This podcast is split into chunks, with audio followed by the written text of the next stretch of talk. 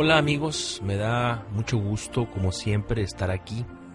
Cada ocasión en la que tengo este micrófono frente a mí es una buena oportunidad de abrir las puertas, de invitar a quien escuche y que así lo desee a iniciar un diálogo.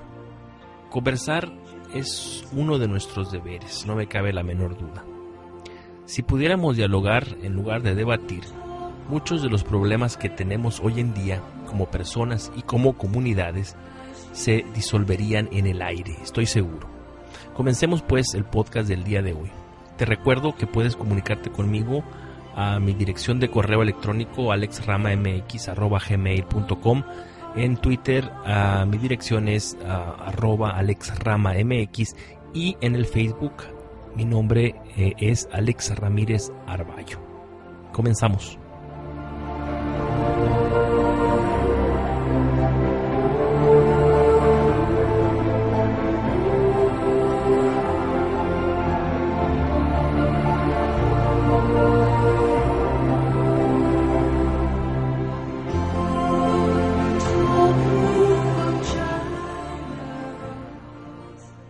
Creo que en el fondo de nuestro corazón nos debatimos siempre entre hacer lo que nos place y aquello que debemos hacer, que sentimos y sabemos debemos hacer. La iconografía mediática representa esto muy bien. Un pequeño ángel y un demonio igualmente pequeño posados sobre nuestros hombros aconsejándonos, incitándonos a actuar. En el fondo, decidir correctamente es lo que nos beneficia a todos, más allá de nuestras urgencias y nuestros apetitos. Esto ha sido entendido así por muchas personas, pensadores y filósofos, entre ellos.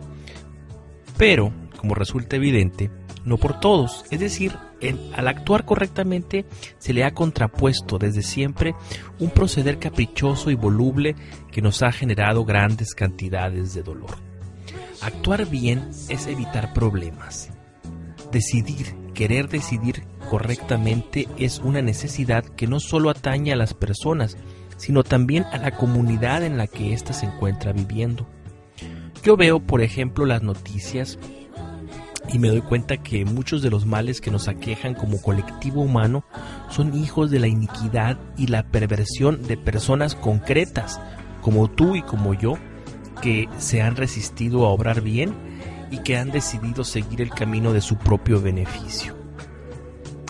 Si tuviera que hablar con un niño para explicarle lo que implica actuar correctamente, le diría lo siguiente. Actuar bien es hacer aquello que nos conviene como personas y como sociedad, aún por encima de nuestros propios deseos y caprichos. Ciertamente, amigo que me escuchas, estas luchas no se encuentran exentas de sacrificio y molestias. Sin embargo, este precio es muy bajo si pensamos en los beneficios que un actuar ético, congruente y humano nos acarrea a todos.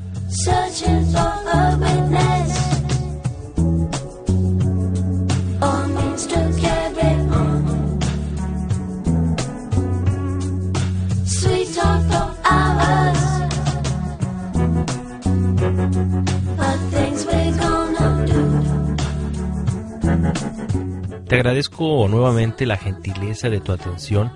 Te deseo de todo corazón que tengas una feliz jornada y sobre todo deseo que todas aquellas decisiones que tengas que tomar el día de hoy se imponga siempre el interés más elevado, el interés más noble. No me da vergüenza decirlo, creo fervientemente en todo esto. Nos vemos en la próxima edición de Diálogo y Persona. Hasta pronto.